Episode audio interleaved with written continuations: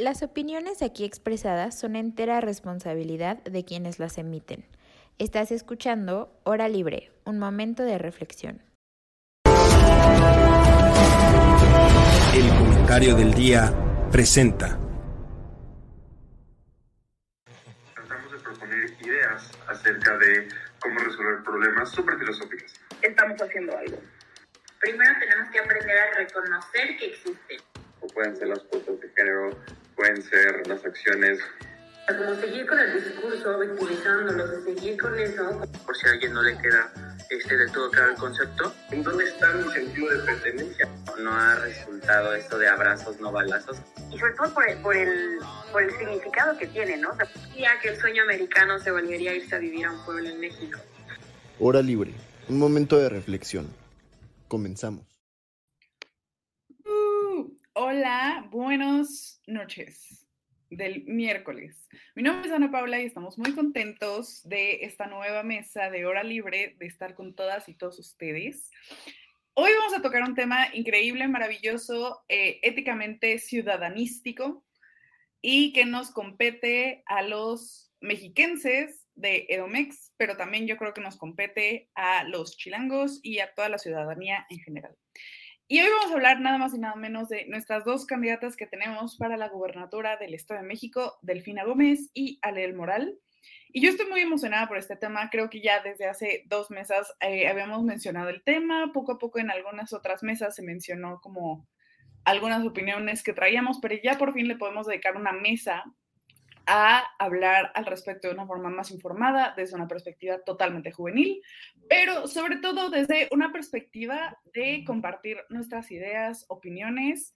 Y creo que el día de hoy no llegaremos a un consenso, porque creo que está esto muy binario y no hay matiz de grises cuando hay elecciones binarias, pero creo que podemos hablar muy bien sobre los pros y los contras de las actuales candidatas. El día de hoy estoy muy contenta y un poco triste por lo siguiente.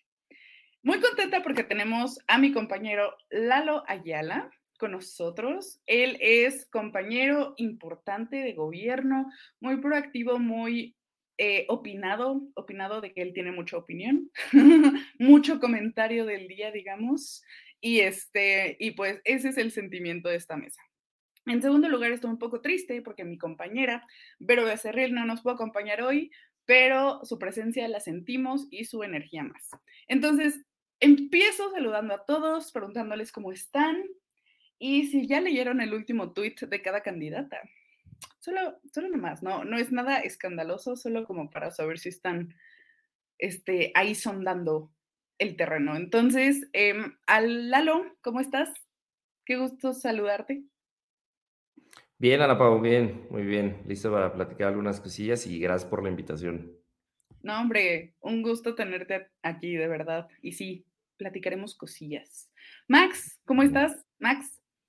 Pues muy feliz de estar de nuevo en el programa y la verdad ya nos debíamos este programa, este tema y sobre todo porque ya se acercan las elecciones, entonces muy feliz. Qué bueno, Max. Mi queridísimo amigo Ferran, que me gusteó, pero al final sí fue responsable efectivamente. Ferran, ¿cómo estás? Bien, muchas gracias. Sí, y es correcto, leí el tuit de la candidata Delfina, de Alejandra no. ok, está bien. Unas por otras. Y por último, mi queridísima Sheila, que por fin nos acompaña en su segunda mesa en hora libre. ¿Cómo estás? Hola, muy bien, muy bien, muy contenta de estar aquí y, este, y justo informándome sobre las redes sociales de las candidatas. Qué bueno, me da muchísimo gusto.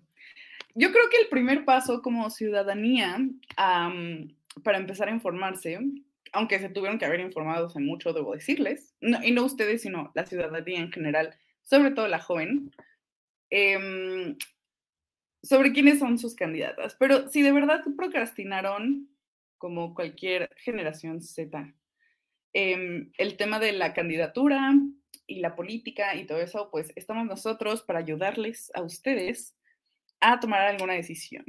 Más bien que utilicen esta información para que tomen, si quieren o no, su decisión. Pero al menos creo que todos estamos de acuerdo que tienen que salir a votar.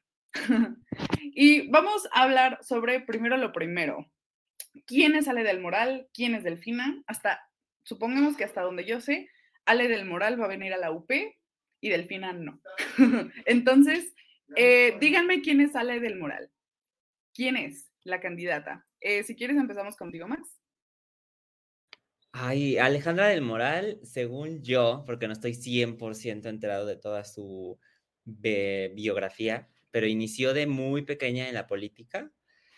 Fue presidenta municipal de Cuautitlán Izcalli, ha ocupado distintas secretarías, me parece que la del trabajo en el gobierno de Alfredo del Mazo, en, este, en, este, en su gobierno.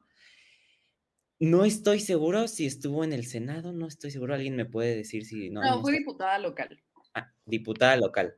Y hasta ahí yo sé de, Alejandra del Moral, porque la verdad, creo que ha tenido puestos importantes en el PRI del Estado de México, pero no ha tenido una vida tan pública como sí lo ha tenido más reflectores lo ha tenido Delfina. Perfecto. Shay, ¿quieres complementar algo? Te vi muy, muy sí, tiene razón. No, no, justo eso, su trayectoria y este, licenciada en Derecho por la Ibero, este, también leí que es maestra por el TEC de Monterrey y en la Universidad Computense de Madrid también tiene estudios, entonces nada más para currículum académico es ese. Sí, y bueno, yo a mí sí me gustaría como abonar un poquito más en la idea de que Ale el Moral es prista. Es prista, estuvo en la dirigencia del Estado de México, que tuvo que renunciar para eh, postularse como candidata para la gubernatura. A mí personalmente me sorprendió su candidatura porque yo no la conocía. Eh, la conocía por voces, sobre todo porque tengo familia viviendo en Cuautitlán Izcalli, y como que no se escuchaban buenas cosas sobre su gestión pero creo que eso pasa con em, muchos políticos, lamentablemente. Y a partir de ahí se posiciona como candidata. Insisto, me llama la atención porque yo creo que conocimos, espero que todos estemos de acuerdo, el nombre de Ale del Moral hasta que ella se posicionó como candidata de Edomex. Eh, Lalo Ayala, ¿tú quieres compartir algo más sobre Alejandra del Moral? No, creo que realmente ya dijeron lo básico. Sí hay que destacar que es alguien muy joven, Sí hay que destacarlo porque me parece que es una cualidad que no comparte la otra candidata y no para mal necesariamente. Pero hay que destacar que es muy joven y que tiene casi ya 20 años de trayectoria, lo cual eh, sí dejo a interpretación de la audiencia porque finalmente la experiencia puede darte dos cosas o una visión más amplia de los asuntos para poder resolverlos o bien puede darte más herramientas también para usarlo para mal, ¿no? La gente que, que lleva tiempo en un lugar sabe cómo funciona y eso también puede viciarse, puede convertirse en algo perverso. Claro. También tuvo diversos puestos en la gestión de Peña Nieto a nivel federal. Estuvo como directora de el Bansefi o Bansifio, el Banco de Bienestar, pero del PRI y de Peña. Este, y también estuvo en algún puesto diputada federal, pero de ahí en fuera creo que nadie le siguió el paso hasta ahorita. Ferran, ¿a ti te gustaría agregar algo más de la candidata Alejandra del Moral? No. Ok, perfecto. Bueno, ahora hablemos de nuestra segunda candidata. Em, como Tatiana, en su momento fue la reina de los niños por dirigir la SEP. Entonces, eh, Ferran, ahora sí, ¿te gustaría hablar un poco sobre nuestra queridísima candidata Delfina? Pues claro, bueno, es licenciada en la educación básica por la Universidad Pedagógica Nacional, tiene una maestría en el TEC también en temas relacionados con educación estuvo ejerciendo creo que seis, siete años un cargo en el sistema educativo de Texcoco. Fue electa presidenta municipal de Texcoco este, de manera independiente, bueno, o sea, apoyada por el Partido del Trabajo y Movimiento Ciudadano, pero no militando en ningún partido. Eh, comenzó a militar en Morena cuando se, a, partir de 2015. Eh, fue diputada federal, este, fue senadora. Eh, de hecho, me tocó ocupar su curul en el Parlamento Juvenil que hicimos aquí en la UP porque tiene el 1 y yo soy Arevalo, entonces me tocó ocupar su curul. Bueno, su escaño, porque no se llaman escaños. Eh, se presentó como candidata a las elecciones del Estado de México este, en 2017 y perdió por tres puntos porcentuales, si no me equivoco, eh, contra Alfredo Belmoso. ¿Qué cabe resaltar? Esos tres puntos porcentuales en derecho electoral no son representativos para que se haga un recuento de votos. Sin embargo, es un porcentaje muy bajo. Eh, muchas gracias, Ferran, Bueno, después de eso fue nombrada ah, delegada de, programas de desarrollo en el EDOMEX, que es como el cargo que el presidente les da a quien no queda como candidato o quiere su candidato. Muchos, este, de hecho, candidatos a gobernadores primero ocupaban ese cargo. Y, este, y luego fue secretaria de Educación Pública. Sí, que yo creo que ser secretario de Estado es un puesto bastante alto cuando eres un servidor o servidora pública. Y y pues yo sí creo que la gestión habla eh, del pasado, ¿no? Y del pasado se puede hacer una regresión lineal mental y ver lo que puede ocurrir en el futuro. Ahora sí, ya conociendo quiénes son nuestras queridísimas candidatas, Alel Moral y Delfina Gómez, yo creo que no es coincidencia que en Edomex tengamos a dos mujeres compitiendo por primera vez a la candidatura, lo cual es bastante impresionante sin embargo, también existía la opción estratégica política de meter a un hombre o a una mujer. ¿Ustedes qué creen que haya pasado y por qué decidieron eh, meter a dos mujeres contrincantes directamente?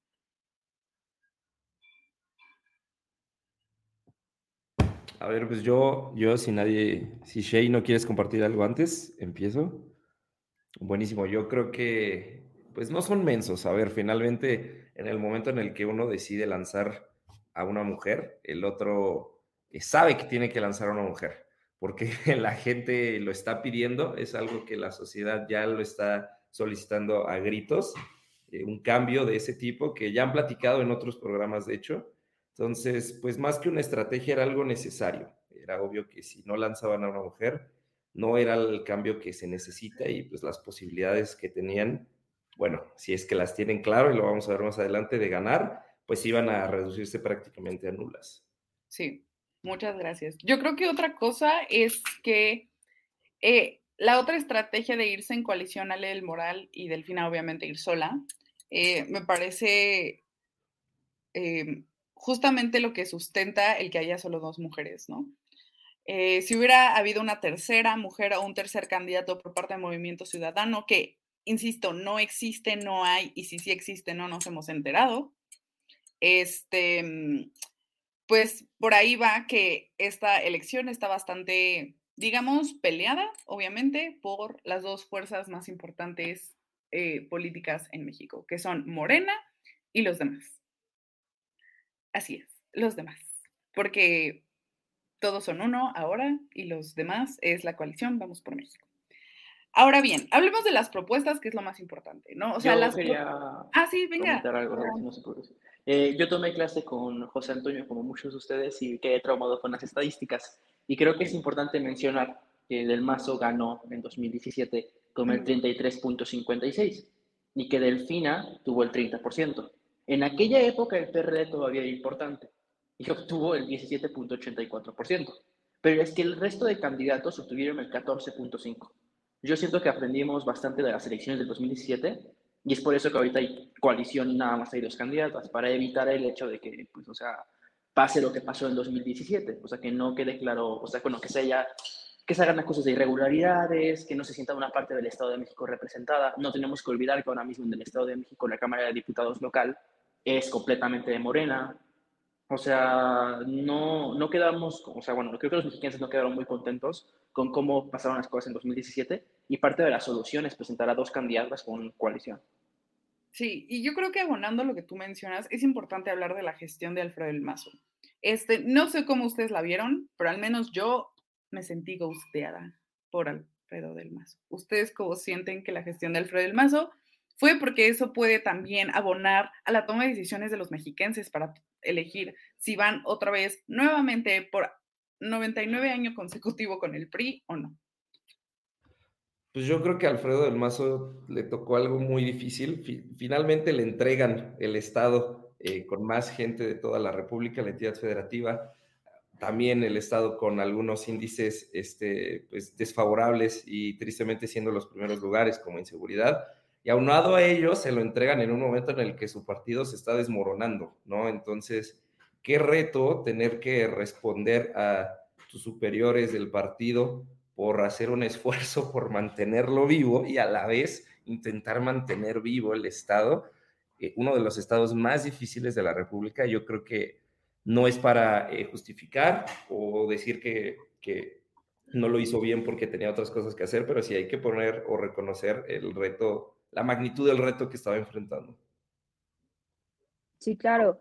Y bueno, también hay que, yo creo que mencionar la crisis que está pasando el PRI, ¿no? O sea, yo creo que todo, todo eso abona al reto que tenía Alfredo del Mazo y además a lo, a lo importante que son estas elecciones, o sea, cuál es el futuro del Partido Revolucionario Institucional este, si pierde el Estado. Entonces yo creo que sí es algo histórico lo que se va a vivir y va, va a depender mucho el futuro del partido si se pierden las elecciones. Veamos qué, qué pasará, ¿no? Sí, totalmente. Y cabe resaltar que el PRI ya perdió su registro como partido en dos estados de la República en el sur. Entonces, ¿Edomex será excepción? No lo sabremos. Es que tenemos como, como Lalo dice que pedir al Estado de México como lo que es. O sea, el Estado de México es la joya de la corona de México. Y es el último estado de gran relevancia que le falta a Morena por gobernar. O sea, gobernando Morena nada más le faltaría a Morena nombrar a los ministros de la Suprema Corte de Justicia para que tuvieran el control absoluto de, de, lo que está pasando en el país. El Estado de México es un contrapeso importantísimo, es muy, muy importante. Ahora, este, yo no veo mal que gane este, Morena el Estado de México, evidentemente, pero sí creo que tenemos que resaltar la, la importancia de, o sea, de que este Estado aporta una parte gigantesca el Producto Interno Bruto del país, que tiene una población gigantesca, que mucha de la gente que labora en la propia Ciudad de México y que contribuye al Producto Interno Bruto de la Ciudad de México no vive en la Ciudad de México. Se desplazan desde Tlanepantla, se, desplazan desde Catepec, se desplazan desde Tizapán de Zaragoza para venir a trabajar a la Ciudad de México, ¿no? Y aún así el Estado de México aporta una parte del PIB gigantesca, ¿no? Y el Estado de México además no solamente es el área metropolitana de la Ciudad de México, es Toluca, este, es Metepec, son partes que no están consideradas como parte del área metropolitana. También es un gran proveedor de recursos este, naturales. Eh, tienen una cantidad de bosques gigantesca y además ahí está el nevado, el nevado de Toluca y el Popocatépetl. O sea, es un estado, bueno, es, de los estados más, si no es que el más importante del país, ¿no? O sea, y pues como tal tiene una importancia muy grande. Como tú mencionas, pues pasado casi 90 años, bueno, más de 90 años creo, gobernado por el Partido Revolucionario Institucional, ha sido su joya de la corona y creo yo que han este, abusado bastante del poder que han tenido en el Estado de México. Este, y sí creo que es importante mencionar esto.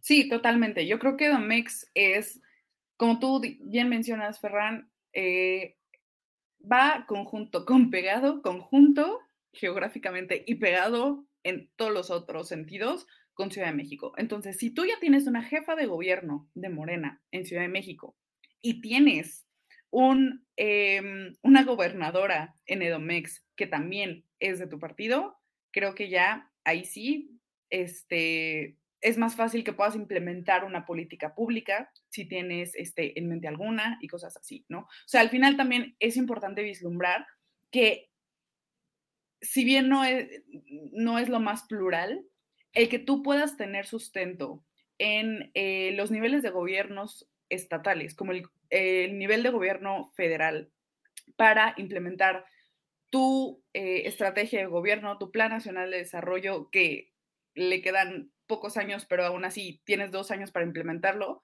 este es mucho, muchísimo más fácil si la persona está, es afín a tu partido y, a tus ideales. Ahora sí vamos a hablar de... Perdón, ah. perdón, perdón, perdón, perdón, La última cosa que quiero comentar, este, tenemos un sistema político que tiene muchísimos contrapesos, por mucho que a veces me parezca que no. O sea, es casi imposible que un partido solo gane, bueno, es imposible que un partido solo gane mayoría calificada en la Cámara de Diputados y en el Senado. O sea, tenemos muchos contrapesos y el Estado de México es uno de ellos. Y el hecho de que el Estado de México tenga una posibilidad muy grande de ser del mismo partido que el de la Ciudad de México, que nunca se había dado o sea, el caso porque, bueno, o sea, en ninguna elección democrática ha ganado el PRI en, en la Ciudad de México, el hecho de que dos partidos vayan a ocupar eso quiere decir que hay una una necesidad de un cambio por parte de un sector de la población que lo está pidiendo. ¿no? Y creo que es importante recalcar el hecho de que pues, no ha sido muy bien administrado el, Estado de México en los últimos este, años. De hecho, yo viví, de hecho yo soy mexiquense, ahora vivo en la Ciudad de México, pero yo viví en el Estado de México durante mucho tiempo y es, este, era casi normal cortes de agua, cortes de luz, este, las calles como si esto fuera Irak, este, o sea, verdad, muy complicado el, vivir en el Estado de México. En el Estado de México no puedes ser vida de, de, calle. O sea, no puedes salir a comprar este, una cosa de la esquina y luego tienes que tener carro para poder moverte. El tema de, movilidad también es una cosa súper importante relacionada con el Estado de México, creo yo. Sí, Totalmente.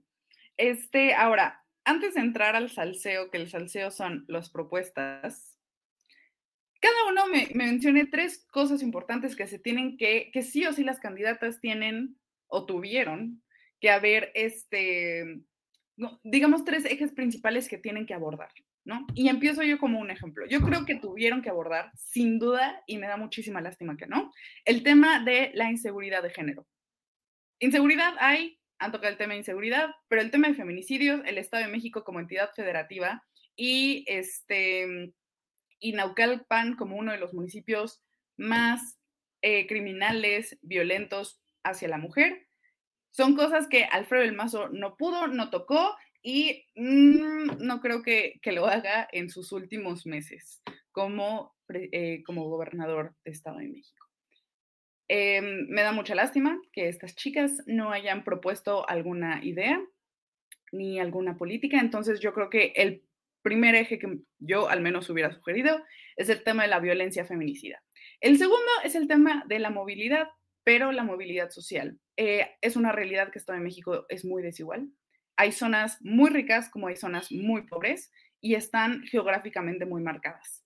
¿no? Entonces creo que el tema de la movilidad social hubiera sido una buena idea, sobre todo, no sé, pensar en reintegrar el programa Progresa o algo así, no lo sé. Em, y en tercer lugar, yo creo que es fundamental el tema educativo. Estado de México este, tiene pocas escuelas públicas que son reconocidas. Igual los SHs por ahí este, tienen pues, eh, se encuentran en zonas muy peligrosas, entonces la gente ya no asiste a la escuela. La este, Universidad Autónoma de México ahí tiene algunos problemas presupuestales y de infraestructura. Entonces, el tema educativo, yo creo que esos tres ejes son los más importantes que tuvieron que haber abordado. Max, ¿cuáles son tus tres ejes? Comparto contigo totalmente de la violencia de género. Creo que no, no se ha visto en el Estado de México, lo vemos en las cifras. También creo que este, tienen que ahondar en la corrupción, o sea, la neta es que, los, bueno, los que vivimos en el Estado de México vivimos en un estado sumamente corrupto, lo vemos, o sea, vemos los, el resultado de la corrupción que hay en el Estado. Y este, el tercero, creo que em, me parece el problema del agua, que sí lo tocó Delfina, pero creo que sí ha sido un problema muy constante en la población mexiquense, es el tema del agua. Creo que sí se tiene que tocar ese tema. Totalmente. Sobre todo porque, bueno, la prioridad en general del gobierno federal es abastecer de agua a la Ciudad de México y al Estado de México no. O sea, seguimos los cortes de agua, jamás te vas a encontrar un corte de agua en Benito Juárez, jamás te vas a encontrar un corte de agua en Polanco, jamás te vas a encontrar un corte de agua en Santa Fe. Ah, pero pregúntale a la gente de Naucalpan, pregúntale a la gente de Catepec, pregúntale a la gente de Arizapán cómo tienen el tema de agua. O sea, me estaba comentando justo un amigo, como tú mencionas, Max, que la situación es tan grave que hubo días que tenían dos días este, de agua a la semana. O sea, es que es muy, muy, muy grave. Y sin embargo, ahí creo que el tema es que enfrentan un juego de suma cero, ¿no? Finalmente, por el sistema Kutsamala, por su diseño y por las, la falta de mantenimiento y de innovación que ha tenido el sistema, el agua que no le falta a la colonia Benito Juárez es el agua que le está faltando a Naucalpan, porque el agua está saliendo ya del, del Estado de México, ya no de, de la Ciudad de México. En ese sentido, creo que una gobernadora de Morena sí permitiría mejor coordinación eh, con, bueno, claro, eh, suponiendo que, se va a mantener un, jefe de gobierno de Morena, que es otro tema también muy interesante, creo que sí permitiría una coordinación eh, muy buena y que podría, espero, ayudar a coadyuvar este problema. Sí, claro, yo, estoy súper de acuerdo en lo que ya, este, ya mencionaron. En cuanto a corrupción, yo creo que tenemos que notar que ambas partes tienen de dónde o sea, cosillas de donde pues no podemos confiar o, por lo menos la población se podría dejar de, llevar, porque ambas, o sea, por la parte del PRI, pues todo, o sea, todo el contexto, Grupo Aclacomulco y demás. Por la parte de Morena, pues ya tiene una resolución de tribunal electoral donde efectivamente se le encontró culpable de robar el 10%, entonces, de, de lo que ya se sabe de, de los trabajadores, ¿no? que yo creo que igual podemos retomarlo más adelante, pero yo creo que eso es gravísimo, además de que no se, o sea, no se tomó como tal, no, o sea, ambas partes tienen de dónde, de dónde, pues sus partes shady, por así decirlo, ¿no? Y pues sí, sí es gravísimo. Este, yo creo que de ahí podemos continuar. Sí, hablemos de las propuestas antes de ir como que al background check de cada una, ¿no? el background check de cada una está, está locochón, como siempre. Entonces, de propuestas, Alejandra del Moral eh, se puede ver en los espectaculares de la carretera.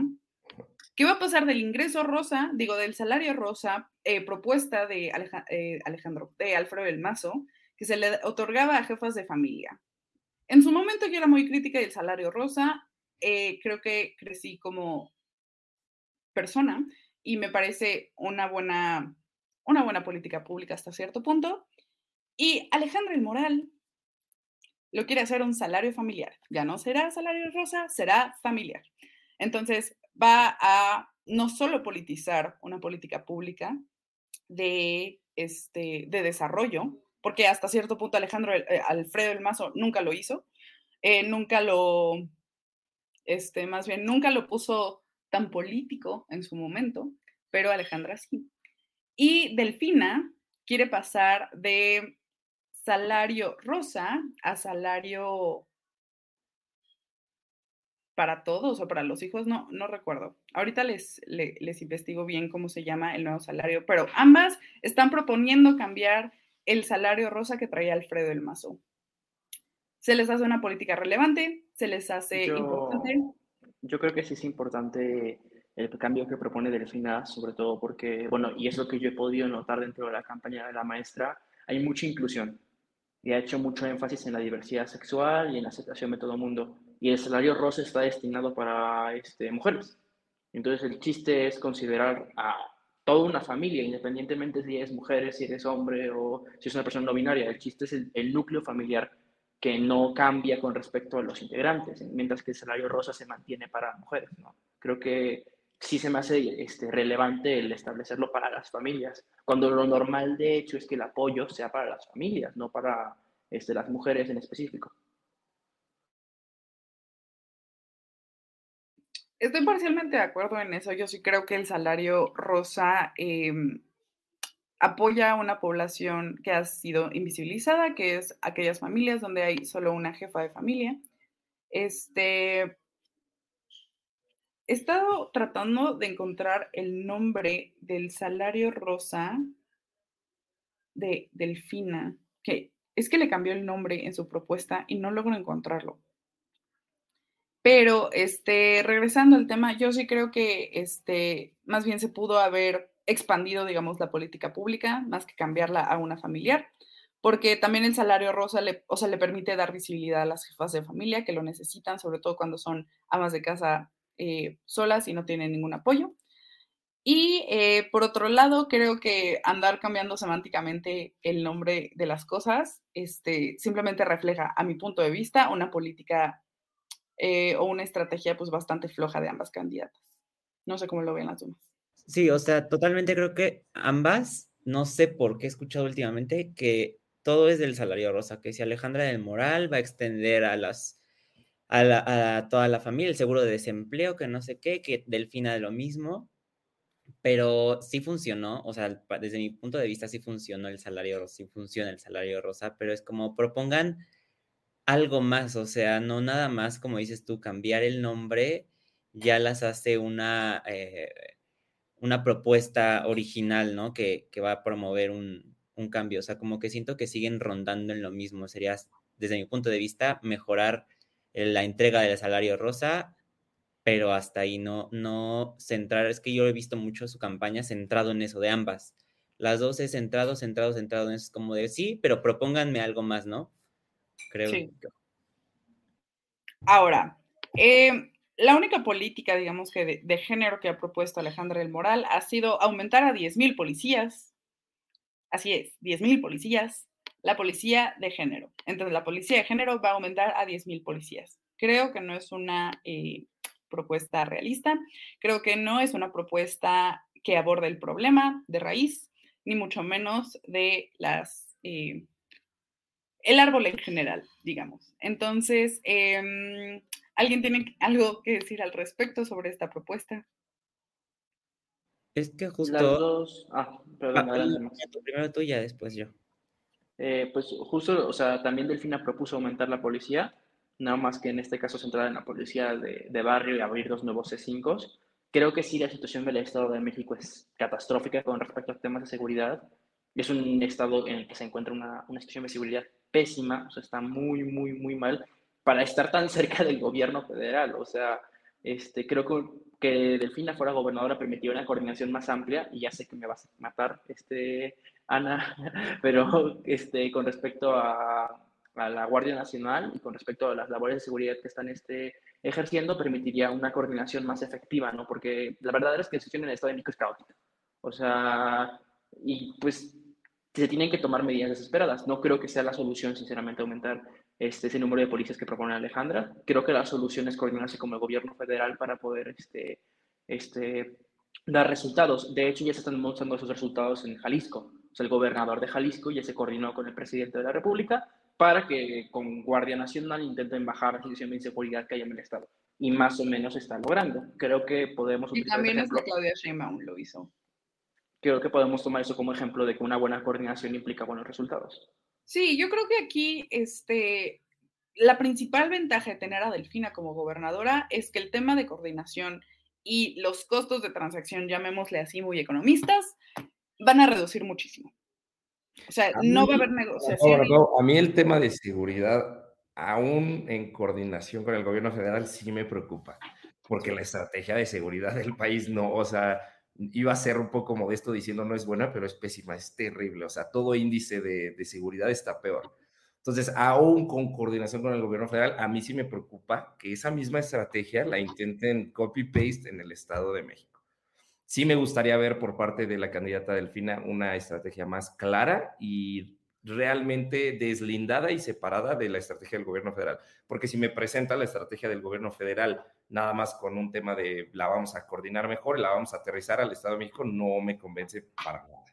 Yo creo, o sea, a mí Exactamente. perso- Ah, perdón, Sheila. No, no, solamente aportando lo seguro, exactamente. O sea, yo también, yo creo que en coordinación podría lograrse muchas cosas, pero en cuanto a seguridad, pues estamos en la administración más, más violenta de, del que se ha visto en los últimos años. Ahora, por ejemplo, el caso de Tamaulipas. O sea, llega Morena y yo creo que, o sea, en serio, pobre gente la que vive en Tamaulipas. Está, en serio, o sea, yo creo que en cuanto a violencia, hay que, sí pensarla dos veces, porque yo creo que en cuanto a coordinación se pueden lograr muchas cosas, pero en cuanto a seguridad yo creo que no está rindiendo muchos resultados lo que estamos viviendo y lo que se está observando. Entonces yo creo que también hay que preguntarse cuáles serían las consecuencias en cuanto a seguridad que Morena entre Estado de México, porque consecuencias en- en otros estados ha habido y ha sido fatales. Entonces yo creo que Creo, también... sí, sí me gustaría mencionar algo re- relacionado con respecto al caso de Tamaulipas. Sinceramente creo que el gobernador de Tamaulipas este, está haciendo la mejor labor que, que puede y que no está pactando con el narcotráfico como estaba pactando el gobernador anterior. Y eso tiene una consecuencia y tiene un costo. Y el costo es que evidentemente aumente la inseguridad. Pero pues el gobernador anterior, o sea, desfalcó el Estado, robó, creo que tiene una orden de aprehensión y pues evidentemente si no te atiñes a, la- a lo que la inseguridad te pone como, ¿cómo se llama? Como condiciones para que haya una tregua, pues va a aumentar la inseguridad. Pero pues también tenemos que poner una balanza qué es lo que pesa más. Este, per- perder este poder del Estado y pactar con el narcotráfico o hacerles frente y poco a poco bajar la- la- la- la- las tasas de inseguridad. No tengo los datos, este, Lalo, con respecto a, lo- a las inseguridad, los estoy buscando, pero tampoco creo que estemos, esa- que estemos peor que cuando estábamos con Peña Nieto, a menos en tasa de homicidios, si mal no recuerdo las estadísticas. Pero Pero ahora en feminicidios ya estamos definitivamente peor. Y creo que es importante este, diferenciar el tipo de inseguridad que vive Ciudad de México al tipo de inseguridad que viven otras entidades federativas. La inseguridad que hay en Edomex se centra principalmente en secuestros, homicidios dolosos y este, feminicidios, claramente, em, como eh, asaltos y todo el tipo de inseguridad que no tiene nada, no mucho que ver. No, no quiero tampoco ser absolutista, porque así piensan los CID, pero, este, pero al menos no tiene mucho que ver con el tema del narcotráfico. la violencia que se vive en Edomex es violencia de, la ciudadanía hacia la ciudadanía. Por, ahora, por ahora, Ana O sea, que yo ahí también estoy un poquito de desacuerdo, porque, o sea, yo creo que lo que estás mencionando es en zonas conurbadas este, a la Ciudad de México, pero yo creo que en estados, ya, o sea, perdón, perdón, en municipios ya más alejados, por ejemplo, o sea, lo que, porque Tecupilco, Bejucos y demás, yo creo que, o sea, también no creo que sea de la ciudadanía, ya son completamente de acuerdo. Este, más, más severos. Entonces yo creo que sí, sí es algo que se tienen que atender y, este, y pues bueno, veremos, o sea, veremos qué, qué pasa si llega a quedar morena. Igual yo, yo sí considero que se tienen que separar un poquito sobre la estrategia que se tienen que, o se está llevando a nivel federal. Este, y pues para atender a un municipio tan, tan, bueno, a un estado tan complejo como es el Estado de México. Es complejísimo, si no es el más complejo de, de, de toda la República creo, creo que eso es importante mencionarlo, o sea, hacer énfasis en lo que mencionas. Hay dos tipos de, inseguridad. La inseguridad como de ciudad cotidiana, eh, robos, este, asaltos, etcétera, y la relacionada con la delincuencia organizada y el narcotráfico, ¿no? Y el Estado de México está viviendo las dos. O sea, en el área metropolitana, la relacionada con asaltos, porque la gente ya está, tiene miedo de salir a ciertas horas del día, o sea, cuando hay sol, por la cantidad de, de robos y asaltos que hay y la relacionada con el narcotráfico, como mencionas, en municipios mucho más alejados de las zonas conurbadas, que, hemos, que no hemos de olvidar la forma peculiar del Estado de México. O sea, el Estado de México no tiene una forma geográfica muy ad hoc, o sea, exactamente, exactamente. Y esto le hace, le hace que la, la, parte que está cerca de la Ciudad de México pueda tener coordinación con respecto a la, entidad, a la, a la Ciudad de México en temas de seguridad. No tenemos que olvidar que los policías no se pueden pasar de un lado y otro, etcétera, por el tema de soberanía pero este, las partes que están alejadas, pegadas a Hidalgo, por ejemplo, son zonas rurales, o sea, son zonas completamente rurales. Ahora, si de coordinación se trata, no hay que olvidar que el estado más seguro del país lo tiene la oposición, lo tiene Mauricio Vila en Yucatán. Y ahora, ya un poco de flores para la oposición, porque tampoco se trata, es un programa informativo, no de adoctrinación el que quedara una, la gobernadora de la oposición tendría mucha cercanía. Yo estoy seguro que el gobernador Mauricio Villa estaría dispuesto a trabajar de la mano en una estrategia coordinada de seguridad con Alejandra del Moral. A ver, Lalo, por favor. O sea, Lalo. él ya le salió. No es lo mismo gobernar el Estado de México que ah, gobernar. Ah, bueno, pero si no es lo mismo, entonces no, no puedes comparar ningún estado con ninguno. Comparar la Ciudad de México y podemos comparar el Estado de México porque pero claramente, ciertas condiciones similares. Pero a Mauricio Vila ya, pero mínimo a Mauricio Vila ya le salió. A ver, ya tiene el Estado. No, bueno, y a mí me puede salir la estrategia de cultivar vino en Baja California y no por eso lo voy a hacer en Veracruz creo que algo tiene que decir Mauricio Vila y creo que estaría dispuesto a trabajar más con alguien de, la oposición que con alguien de Morena, siguiendo la misma premisa de la coordinación entre Estado de México y Ciudad de México. Sí, pero a ver, también yo creo que estamos dejando muy de lado, a ver, Estado de México no solo eh, colinda con Ciudad de México, colinda con Guerrero, con, o sea, colinda con, con Michoacán, o sea, yo creo que, o sea, regreso a lo mismo, es un estado complejísimo, pero no nos podemos olvidar, o sea, sí, o sea, yo creo que sí estamos inmersos en un, o sea, en una o sea, en un lugar geográfico donde nos resuena más la Ciudad de México, pero yo creo que quienes están pegados a Michoacán no pueden pensar ni siquiera afín a nosotros. Ahora, em, por último, yo voy a cerrar el tema de seguridad diciendo lo siguiente. Yo como ciudadana, ciudadana no me siento cómoda viendo a la Guardia Nacional en las calles. Yo, habrá gente ciudadanística que sí y que diga, yo me siento segura con la policía y la Guardia Nacional conjuntos. Este, y al final no podemos eh, predecir una política de seguridad en un estado totalmente diferente a las entidades en las que se ha aplicado esta misma, esta misma política. Entonces, em, cierro con eso y vamos con el siguiente tema, que no es de seguridad. ¿Qué ocurrirá con la educación? Propuestas de Delfina. Ah, perdón. Antes, antes de irnos al tema de educación, vamos al segundo tema importante, el tema del agua. Ya nos dimos cuenta que el tema del agua es un tema importante en Edomex. Propuesta de Delfina. busca promover la recarga de mantos acuíferos y captación de agua pluvial. ¿Tenemos la infraestructura o la vamos a generar? Esa sería la pregunta. El agua eh, que del Moral y Delfina plantean rescatar, sanear, proteger, este, y todos esos son Río Lerma, que si bien hago hincapié en que el río Lerma de Toluca está negro. Creo que es insalvable. No hay forma en la cual ese em, lugar acuífero pueda resucitar. Y la presa Madín, que está en Atizapán de Zaragoza, que cabe resaltar, la presa Madín sufre de dos problemas. El primero, el lirio, y han tratado de eh, sanearlo y no han podido. Y el segundo es que la presa Madín también le está empezando a dar agua a la Ciudad de México. Entonces, realmente el tema de la escasez de agua no solo se va a convertir en un tema de Domex, va a ser también un tema que se tiene que coordinar con Ciudad de México. Y, este, y por último, Delfina establece erradicar las tomas clandestinas de agua potable y el tráfico ilegal de agua.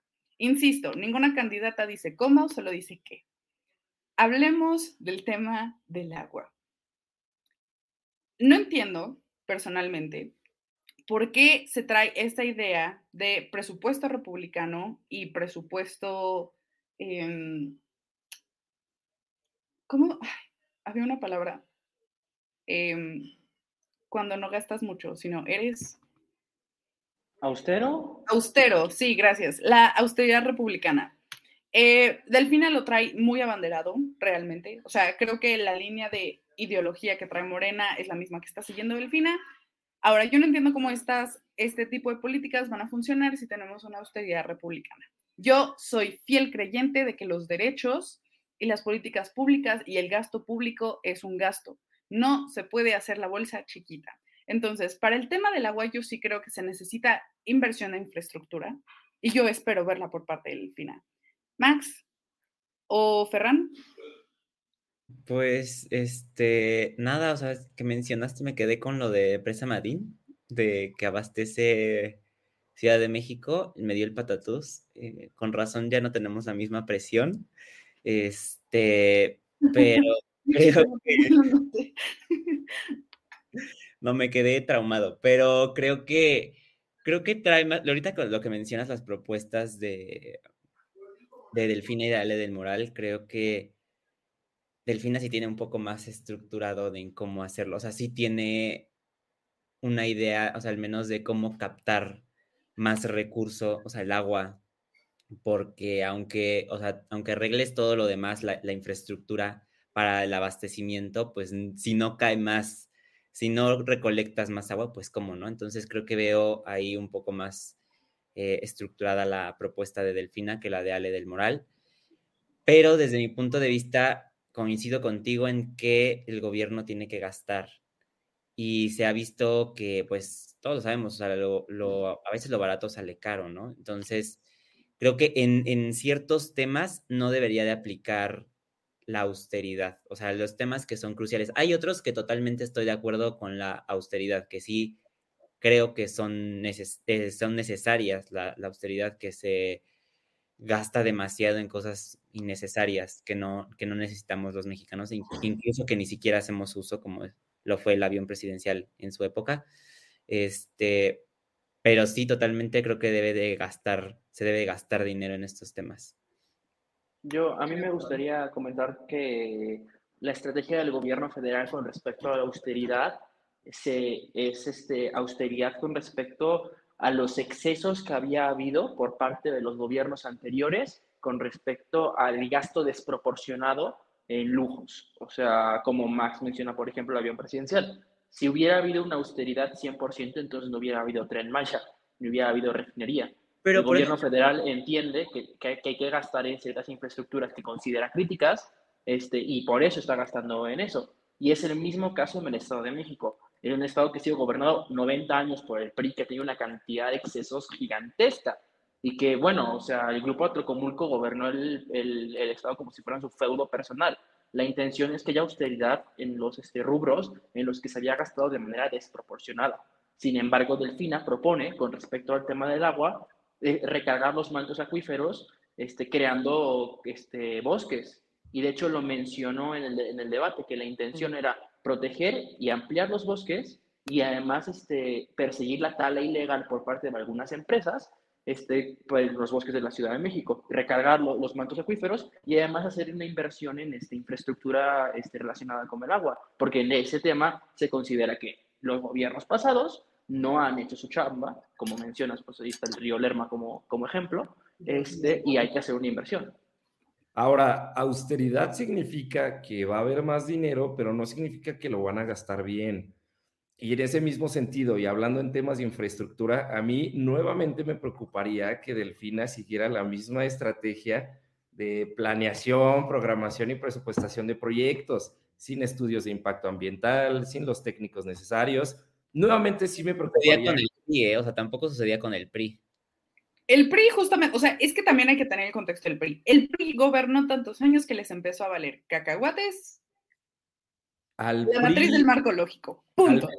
cualquier obra que ha hecho el PRI se le ha caído después de su vida promedio útil. No se cayó, no se está cayendo al año de la construcción. Sí, pero, o sea, también tienes que analizar que toda la problemática actual del Estado es consecuencia de los gobiernos del PRI porque no ha habido alternancia democrática. Y eso no significa, nuevamente, que Delfina va, a saber gastar el dinero. Yo lo único que estoy poniendo sobre la mesa es que si Delfina va a seguir la misma línea del gobierno federal, por ejemplo, para temas de infraestructura, de no hacer los estudios necesarios, ya lo dijeron, lo barato sale caro. Entonces, el día de mañana, la, nueva infraestructura que construyan no va a cumplir su propósito si no le mete ese adicional que el gobierno federal no la ha querido estoy, Estoy de acuerdo con que tienen que haber ciertos estudios previos de impacto ambiental y de, y de todo lo que mencionas. Sin embargo, también considero que es crítico la construcción de infraestructuras que ha estado haciendo el gobierno federal con aras de aumentar el crecimiento económico. Resultados que hemos visto, porque tenemos crecimiento económico.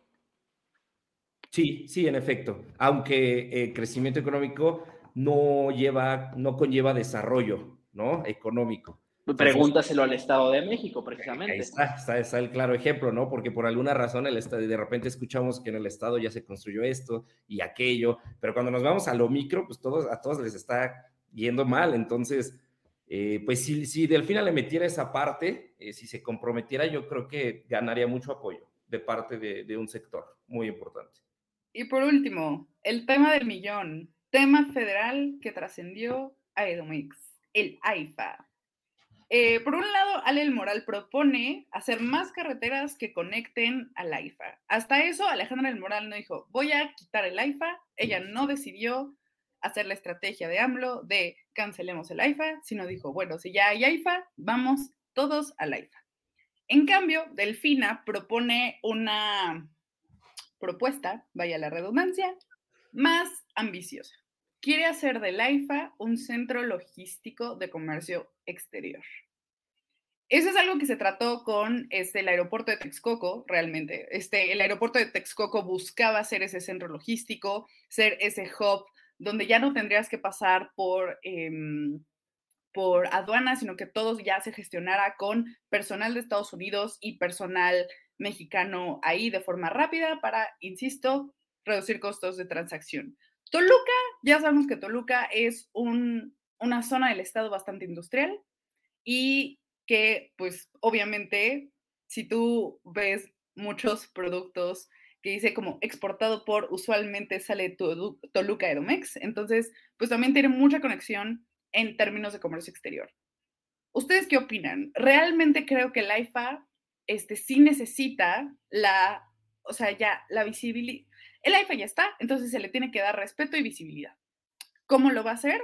Al menos Alejandra del Moral propone conectar más carreteras. Y eso pues puede ser muy benéfico para los mexiquenses porque así ya no tienen que bajar hasta el, este, aeropuerto de Ciudad de México y ya pueden irse directo, ¿no?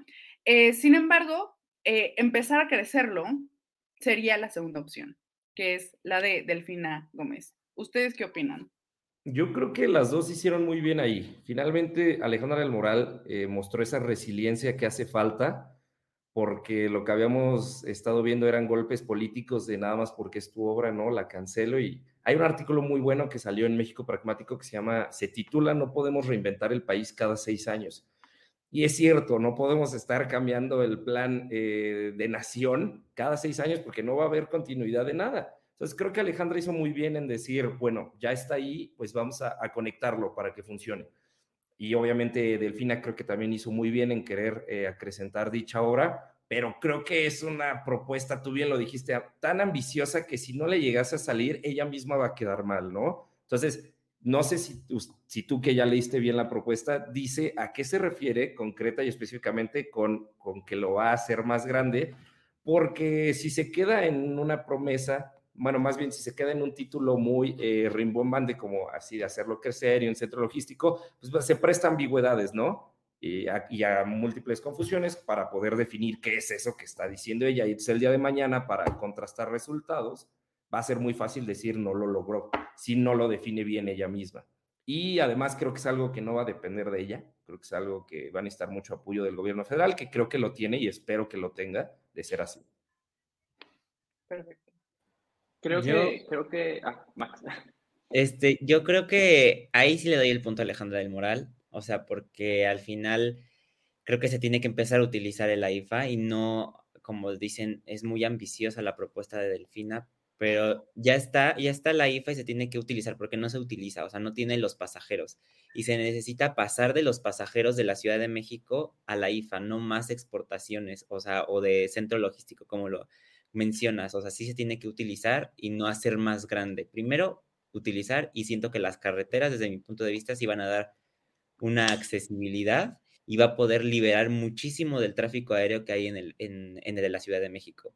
Entonces creo que ahí sí le doy el, punto a Alejandra de Moral.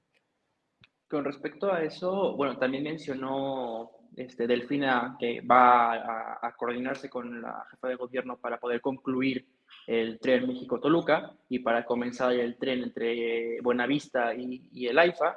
Y creo que en este mismo sentido tenemos que, tenemos que ver que la localización del AIFA es un lugar correcto para ser un hub de logística. O sea, la Ciudad de México está colapsada. No solamente el aeropuerto. O sea, las vías de comunicación en la Ciudad de México están colapsadas. Y el hecho de que todos los transportes tengan que ir al aeropuerto internacional de la Ciudad de México, viniendo de Tlanepantla, viniendo de Atizapán de Zaragoza, de esas grandes zonas industriales, para poder exportar su carga al exterior, pudiendo con una nueva carretera hacerlo desde el AIFA, creo que sería la solución correcta que además aportaría muchísima independencia al Estado de México, no teniendo que depender sus exportaciones del, este, de la Ciudad de México. Hay que asumir las cosas, creo que las, las, dos, las dos candidatas en este sentido asumen el, resultado de la consulta, que quedó el AIFA, el, el, presidente quiso que hubiera el AIFA, hay que aceptar las cosas, vamos a trabajar con, con este aeropuerto y creo que la propuesta del FINA precisamente lo que busca es esa área de oportunidad que tiene el Estado de México de no tener que ir hasta Benito Juárez para poder exportar. Porque si lo pensamos, es, es, este, es incluso, o sea, no tiene sentido urbanístico. No hay ninguna gran vía cerca del aeropuerto internacional que pueda soportar esa cantidad de tráfico. La intención sería construir nuevas y exportarlo, ¿no? Toluca no funcionó porque Toluca está en Toluca y, este, y además el aeropuerto de Toluca es todo otro caos que nos da para otro, este, para otro podcast creo que la tiene esa capacidad para, este, para hacer ese hub que mencionan. Y más si hay coordinación con el gobierno federal. Y más si hay una serie de presupuesto que se le pueda asignar para convertir esto. O sea, no es una propuesta que está haciendo una candidata de un partido opositor que tengan que negociar con el gobierno federal, no, es una candidata del gobierno oficialista con la que puede haber esta conexión presupuestaria para lograr los objetivos, que además serían muy beneficiosos. Yo le quiero hacer una pregunta antes de pasar al background check de cada candidata a los radioescuchas. Pensemos sobre la coordinación. Nosotros estamos, nosotros, o sea, esta mesa cree que la coordinación política es súper importante. Usted o tú o chica, chico, chique, ¿tú crees que la coordinación política es algo que tenga que haber en la candidata? Y si sí, ¿estás de acuerdo con eh, las propuestas federales del gobierno actual para que esas mismas políticas puedan hacerse en coordinación en Edomex de forma más chiquita. Tú ya, tú ya dirás sí, tú ya dirás no, yo digo no. A pesar de que la coordinación política rifa, yo la verdad es que creo que si la coordinación política, eh, más bien si lo que está haciendo ahorita eh, a nivel federal el gobierno actual es algo que no me late, por más de que haya coordinación política, yo no quiero que se replique en Edomex. mi punto, pero bueno, sigamos con el background check. Ah, el background check. Dios Jesús. Esto yo creo que es lo más fuerte. Em, yo creo que justamente ya lo mencionaba Sheila. El tema más fuerte de Delfina Gómez es em, las primas voluntarias del 10% de los empleados de Texcoco, servidores públicos de Texcoco, que se le otorgaban al partido de Morena. Gracias a esto, el Tribunal Federal Electoral sancionó al partido de Morena por hacer eh, malas prácticas, básicamente. Eh, tiene una palabra, pecunato. No. Peculado. Peculado, gracias. Este, peculado, y a partir de eso, Morena pagó como 4 millones de pesos. Ese es como lo más intenso. Lo segundo más intenso de Delfina fue que cuando fue su, gestión de secretaria de, de, Educación Pública, pues eliminó las guarderías, las, las eh, escuelas de tiempo completo, este, políticas públicas de educación que ayudaban a la movilidad social. Em, y eso fue fatal, fue horrible, terrible, y yo me enojé mucho al respecto. Background check de Alejandra del Moral para platicar. Eh, cuando ella fue eh, presidenta municipal de Cuautitlán Escali, ella tenía una propuesta que era em, vivienda mexiquense para una vivienda digna. Y resulta que cometió un fraude de 115 millones de pesos mediante una simulación de compra-venta de 1.049 casas para la empresa Promoción y Desarrollo Urbi SADCB, quienes resulta que financiaron su campaña política electoral. Entonces, desvío de recursos, hay peculado, hay para este beneficio propio y beneficio político propio. ¿Qué opinamos al respecto? Bueno, pues yo creo que yo creo que una de las estrategias que toma Ale del Moral es agarrar justamente eso y formular inclusive propuestas a raíz de los errores de, de... Alfredo del Mazo. No, no, no, no, perdón, de Delfina, Delfina se fue. Ah. Este, propone recuperar el sistema de estancias infantiles y otra cosa es el seguro popular, que también este, era bastante beneficioso. Entonces dice, pues tú lo eliminaste, yo voy a agarrar esto y lo voy a proponer, ¿no? Yo creo que ahí podría ser bastante ventajoso, yo creo que ambos funcionaban bastante bien. Este, pero yo creo que ambas sí tienen un background bastante considerable para pensarse. Este, y yo creo que ya dependerá de, la ciudadanía en pues valorar ellos, ¿no? Yo creo que ambas, ambas tienen ventajas, pero también ambas tienen bastante de dónde, de dónde pensarse, ¿no? Ventaja que yo le veo que quede Morena es que se va el PRI. O sea, yo creo que esa es la gran ventaja de Morena, queremos ver algo diferente. Si lo va a implementar bien, yo creo que es la gran duda, pero yo creo que esa es su ventaja, eso es con lo que ella ataca, adiós PRI. Entonces yo creo que eso es su fuerte. A ver, yo, yo les tengo una pregunta que quisiera, a lo mejor me pudieran responder ustedes. Cuando ambas candidatas tienen un mal, pésimo background, es un factor a tomar en cuenta? O sea, si ya ambas lo tienen, luego entonces, ¿cuál es la pregunta? ¿Cuál, o sea, ¿cuál afectó menos? ¿O, cómo metes eso en la pesa? ¿No? Porque, a ver, siendo objetivos, dices, tiene mal background, ya no es candidata, ¿no? Dirías, ya no, o sea, no voto por ella, simplemente ya demostró que lo hizo una vez, lo puede hacer dos. Pero si las dos lo tienen, luego entonces, ¿qué haces? Ya, o sea, ya, ni modo, las dos lo tienen, ahora fíjate en lo que van a hacer, o, o es cuestión como de grados de, bueno, a ver, esta robó más, o ¿Cómo lo pondrían yo, en la balanza? Yo quisiera responderte y de paso ya hacer mi intervención final porque ya nos estamos quedando sin, sin tiempo. Eh, creo que la, la, maestra dejó muy, muy claro cómo había, había sido la situación en, en Texcoco. Este, ella dijo que, había sido el partido y asumió las consecuencias. Hubo una resolución por parte del tribunal y se le sancionó al partido. Y porque fue el partido, no fue ella. Eso en primer lugar, ¿no? Y con respecto a lo que mencionas, de lo del seguro este, popular, en la Cámara de Diputados ya se aprobó la, integración del INSABI dentro del IMSS Bienestar y va a haber educación pública y universal para todos. No hay necesidad de un seguro popular. Hay necesidad de concurrencia como el gobierno federal, no de crear nuevas este, entidades para este, causar todavía más este caos al sistema sanitario del Estado de México. Creo que ya como intervención final menciono que las dos candidatas presentan propuestas interesantes. Creo que es una, un avance democrático que ganara Morena, porque acabaría con, con el prismo este, de 90 años en el Estado de México, acabaría con su feudo personal, habría un avance hacia la democracia. Este, creo que Delfina es una buena candidata, creo que las propuestas que trae son, son buenas y considero que el Estado de México tiene que tomar una decisión muy importante. Las encuestas son bastante, bastante claras con respecto a qué prefiere el Estado de México. Y este, creo, que, creo que se avecinan buenos tiempos para el Estado de México y espero que, que todo vaya hacia mejor, gane quien gane, y que espero que quien gane no sean las candidatas, sino los mexiquenses con la decisión que van a tomar. Max, tu, tu conclusión. Yo, mi conclusión es salgan a votar, salgan a participar, es importante y qué padre que son dos mujeres, entonces vamos a tener gobernadora sí o sí. Gracias por tu conclusión muy breve. Em, la mía se va a centrar justamente en el tema, obviamente, participativo. Es importantísimo salir a votar, sobre todo informarse.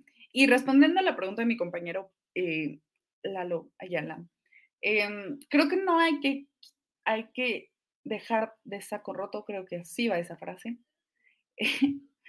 el hecho de que las acciones son malas.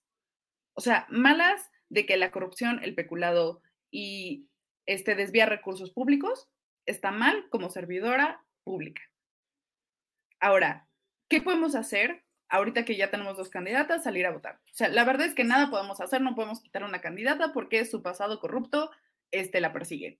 Pero lo que sí podemos hacer es, ya que una vez tengamos a una gobernadora, podemos estar con el ojo bien puesto a lo que está haciendo para exigir esa transparencia que tanto nos hace falta, porque tampoco la ciudad, o sea, nosotros podemos como ciudadanía quejarnos y decirnos, no, pues Alfredo el Mazo no hizo nada, el PRI es un corrupto, que quién sabe qué, pero también nosotros no hacemos nada al respecto para estar este, al pendientes de los portales de transparencia, estar pendientes este, de usar el portal de transparencia como, como ciudadanía. Si quieren, un día hacemos un video de cómo usar el portal de transparencia. Y también de estarle exigiendo a nuestros diputados locales, bueno, diputados y diputadas locales, federales y senadores que hagan su chamba. Entonces, si no estamos dispuestos a eso, mucho menos vamos a estar dispuestos a exigirle transparencia a una gobernadora y viceversa. Entonces, yo le, les pediría que hagan el voto que ustedes gusten, no lo anulen, si voten y vayan a votar. Pues Queridísima audiencia, ya llegamos al final de este gran programa. De verdad, este fue increíble. Muchísimas gracias a Max, Ferran, Sheila y Lalo por estar aquí. Y eh, pues nos vemos en las urnas. y también aceptamos el reto, por cierto, de Jaime T. Bailey de El Trago Económico de hacer unas retas de Catán. Entonces, eh, hay que organizar un concurso de Catán, porque ya saben. Yo, yo hoy en mi casa voy a practicar con Miguel, ¿eh? Ah, órale, Ferran, si te gano, Ferran, si te gano, votas por Alejandra. Yo te llamo, Lalo, yo te llamo. Lo checamos. Pero sí, este, a ver si podemos grabar en vivo y en directo el concurso de Catán de comentario del día. Estaría buenísimo, y más con economistas egresados.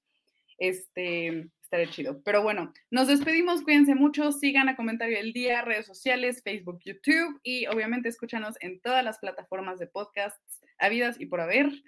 Y encuéntrenos en flow.page, diagonal, la hora libre. Un gustazo, cuídense, bonita noche. Bye. Oye, oye, ¿te gustó la emisión? Entonces, no te la puedes perder la siguiente semana. Y recuerda que puedes escuchar este y otros programas en nuestra página oficial, comentariodeldia.com y en las plataformas de Spotify, Apple Podcast y Amazon Music. Suscríbete y síguenos de cerca en todas nuestras redes sociales. No olvides darle me gusta.